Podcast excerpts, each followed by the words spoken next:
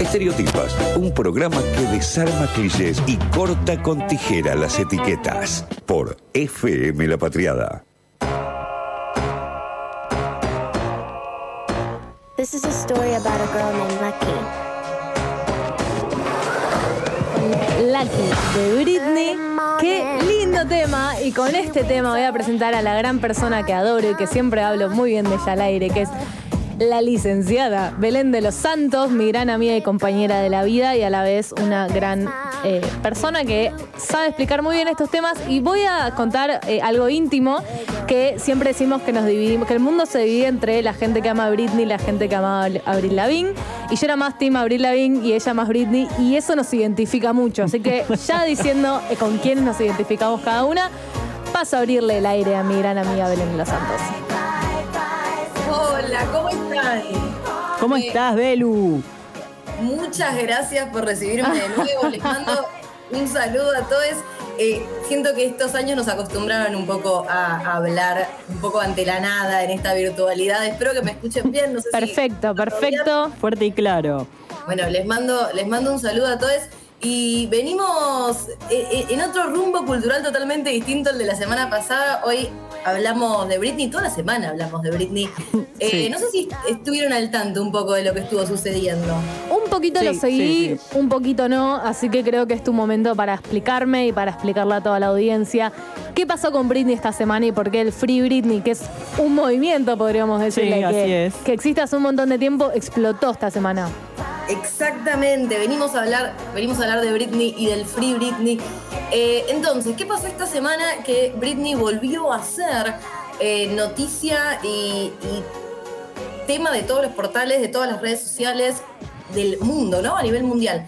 Eh, el miércoles de esta semana, Britney se presentó en una audiencia legal para pedir eh, que se terminara la tutela legal que tiene tu, su padre sobre ella en términos que regula básicamente todas las decisiones en términos desde lo más personal hasta todo lo que tiene que ver con su negocio eh, y todo el producto cultural que es Britney Spears.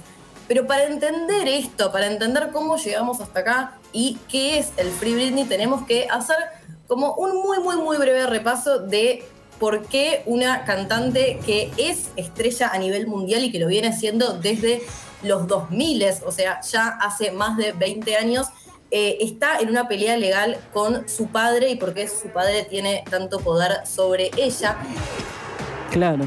Vamos para atrás. Britney Spears arranca su carrera musical en el 98 como solista, porque ya había arrancado como actriz, eh, como pequeña actriz de Disney en el Mickey Mouse Club. Yo como fan de Britney, eh, toda su trayectoria ha sido parte de mi biografía, como yo recuerdo todos estos Sí, sí, yo, las veí, yo lo veía también. Yo soy Team Britney.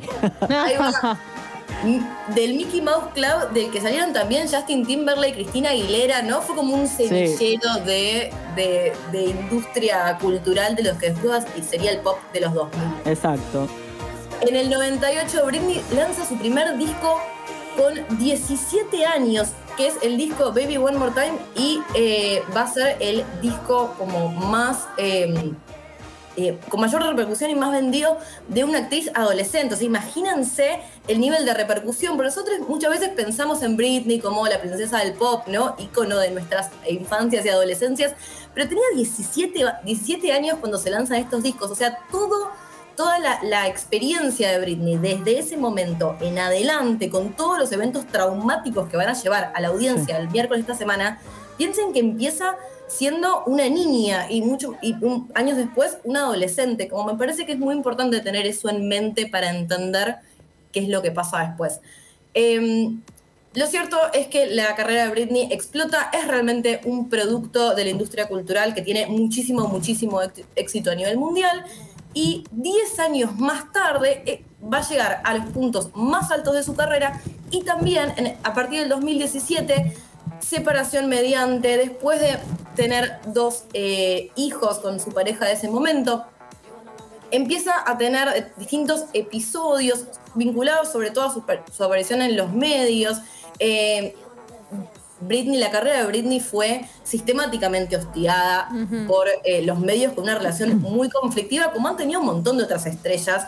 de nuevo, me parece importante pensar en lo que es manejar un nivel de, de- de éxito, de seguimiento, de, de lupa constante de- del sistema mediático desde una edad tan, tan chica, ¿no? Britney a sus 20 había sido madre, estaba separándose por segunda vez, ya había tenido una ruptura muy, eh, como muy escandalosa y todo, se re- todo tenía una repercusión cada vez más grande, amplificada por la voracidad de los medios que querían siempre sacar un titular como jugoso. Claro. Y atrás de eso había una persona de 26, 27 años que estaba teniendo claramente eh, muchos problemas manejando su vida personal, su salud mental, que, que si pensamos en estos datos, en los años de vida y en las cosas que estaba pasando, es una situación como más que entendible, ¿no? Pero eso llevó en el 2007 y después en el 2008 a los momentos eh, de mayor repercusión.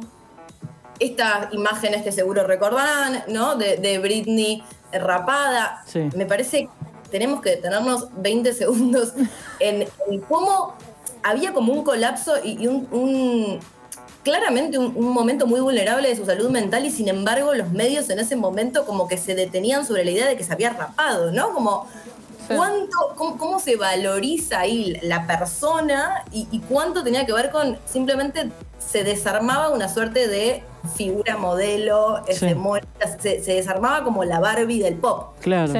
Sí. era como que de repente lo importante era ese acto y no pensar qué estaba pasando atrás, qué le estaba pasando a ella para llegar a eso, ¿no? Exactamente.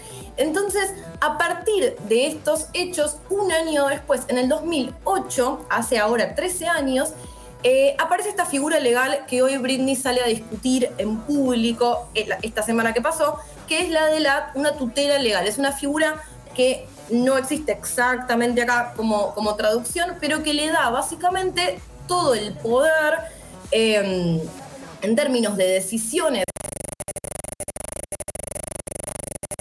como tutor de Sí, como si ella fuera menor, ¿no?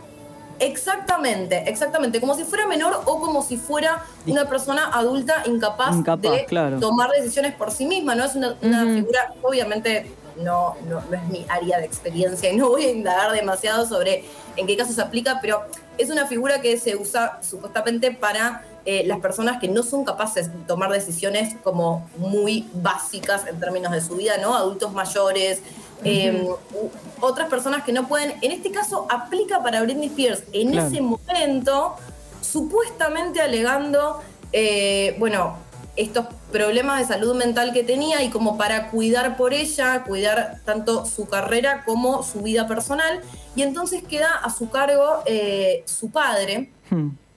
Lo extraño es que esto se extiende durante 13, eh, en este año se cumplen 13 años, ¿no? Cuando supuestamente era algo como para salir de una crisis momentánea. Claro. Eh, Britney tenía 27 años en ese momento. Hago hincapié en la edad porque a mí, me, revisando las fechas, me, me llamó mucho la atención. Yo recuerdo todos esos momentos y yo la recordaba como adulta y, y- y comprando totalmente el discurso de los medios. Y de ahora, y Claro, ahora y con no, tu edad. ¿Cuántos tenés, adolescente. "Mira la Belu? basura. ¿Cuántos tenés? Adolescente, dijo acá sí, Celeste, era de adolescente. 27 años. ¿Vos, no, no, no, te sentís...? 27, Pero cuando Britney arrancó, era Sí, adolescente, sí. tenía 17 años cuando sacó el primer disco, que yo me lo acuerdo, era como todos queríamos ser Britney, sobre todo si íbamos a un colegio con uniforme, era yo quiero que el uniforme me quede así, nunca en mi vida me va a pasar, pero no importa, era como eso que todos queríamos ser Britney, es así. Y después, claro, ves la historia de la pobre y decís, ok, bueno, no. Claro, no sé si tanta ganas No, no, Britney. mejor no.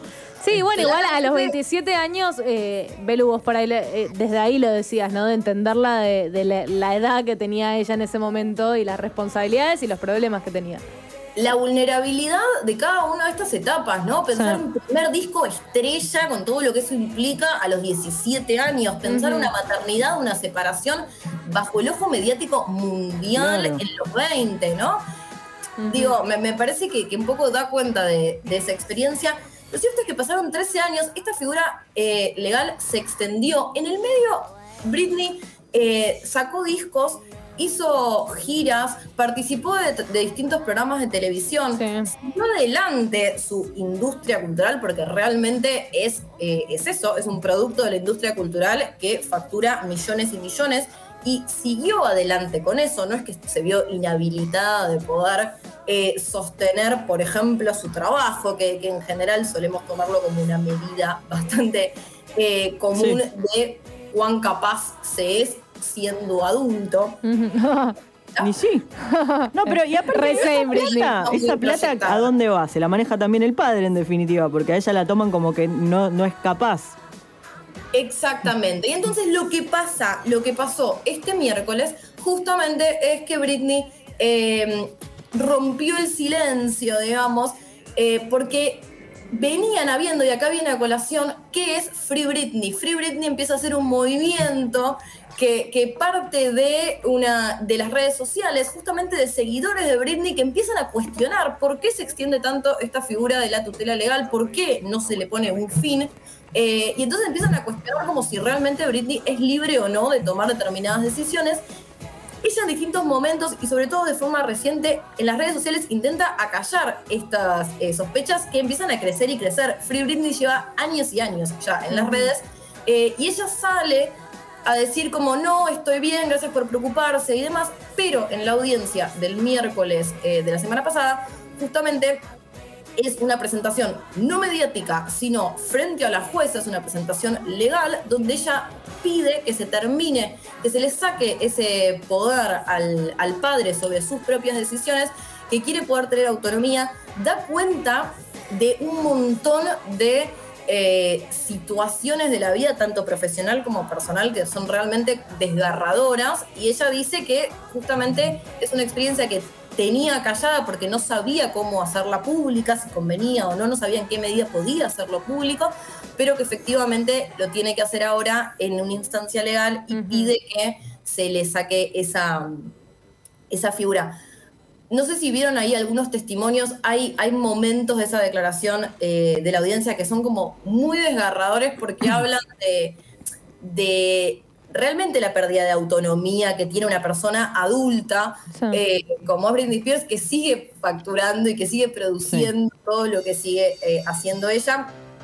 Se habló, por ejemplo, mucho de eh, que ella quiere ser madre y poder casarse y que tiene en este momento un método anticonceptivo como en contra de su voluntad, porque ella quiere retirarse Sí. el IU que tiene en este momento en su cuerpo y que no estaba pudiendo ni siquiera gestionar eh, una visita al médico que le permitiera eso. ¿no? Claro, depende Eh, de que el padre le dé autorización para sacarse el dispositivo intrauterino y tampoco puede casarse. O sea, es como realmente como si ellas, como si su adolescencia se extendiera, ¿no? O sea, como que nunca fue realmente dueña de su vida, en Sí, definitiva. de su cuerpo. Claro.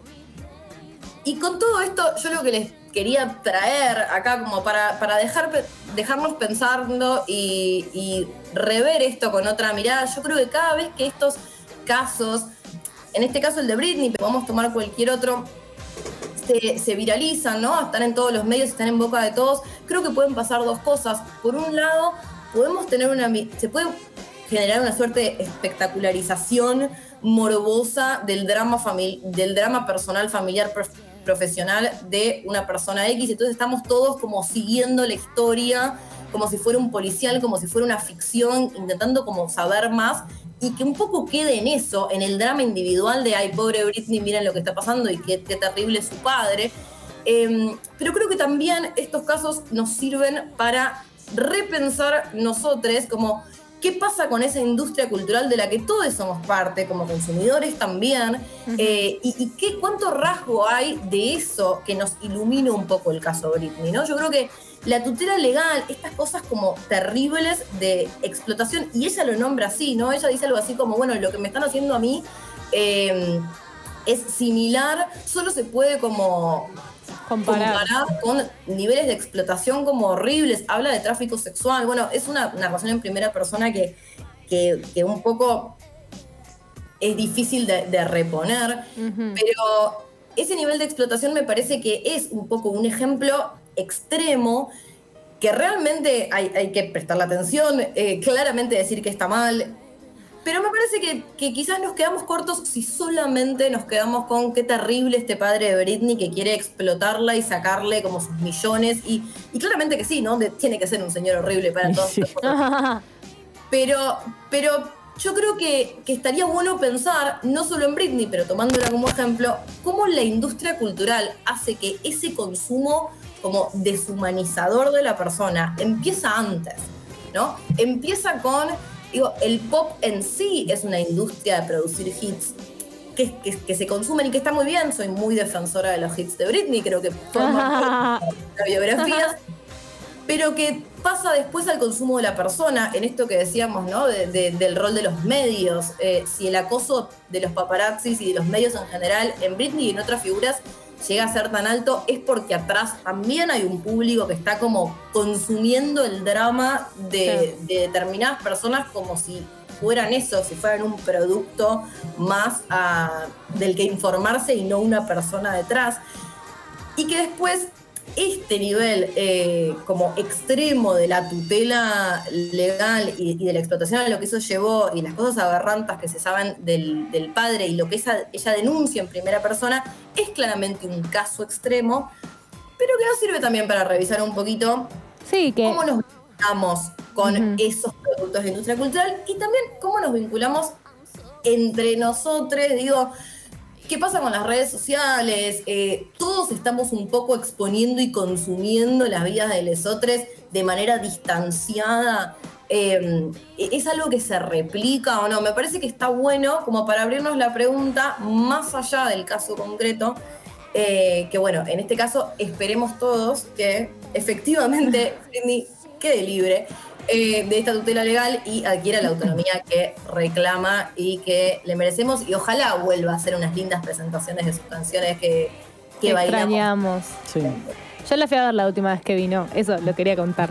Eh, bueno, Belu, gracias siempre por iluminarnos con, con tus conocimientos, con tus conocimientos britninianos y a la vez a, eh, a empujarnos un poco, a, dejar de demonizar un poco al padre de Britney y entender que todos somos parte de, de una industria cultural bastante explotante que a lo largo de los años podemos decir que ha cambiado un poco, pero que sigue eh, pensando a las personas también como productos. Eh, y eso en general en todos los ámbitos de la vida y en todos los ámbitos de, de las personas que están expuestas mediáticamente. Así que con, este, con esta gran reflexión que nos ha dejado Belén de los Santos, nos vamos a un temita. Así es. Estereotipas por FM La Patriada.